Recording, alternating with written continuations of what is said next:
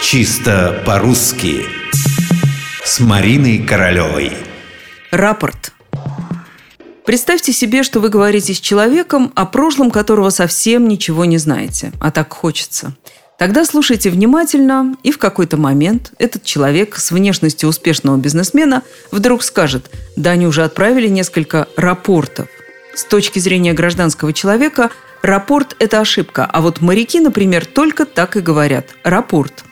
Видите, кое-что в прошлом вашего собеседника начинает проясняться. Расспросите его, проявите заинтересованность, и он с удовольствием начнет рассказывать, как служил на флоте. Мы же возвращаемся к слову «рапорт». Ударение в нем по правилам ставят именно так – «рапорт».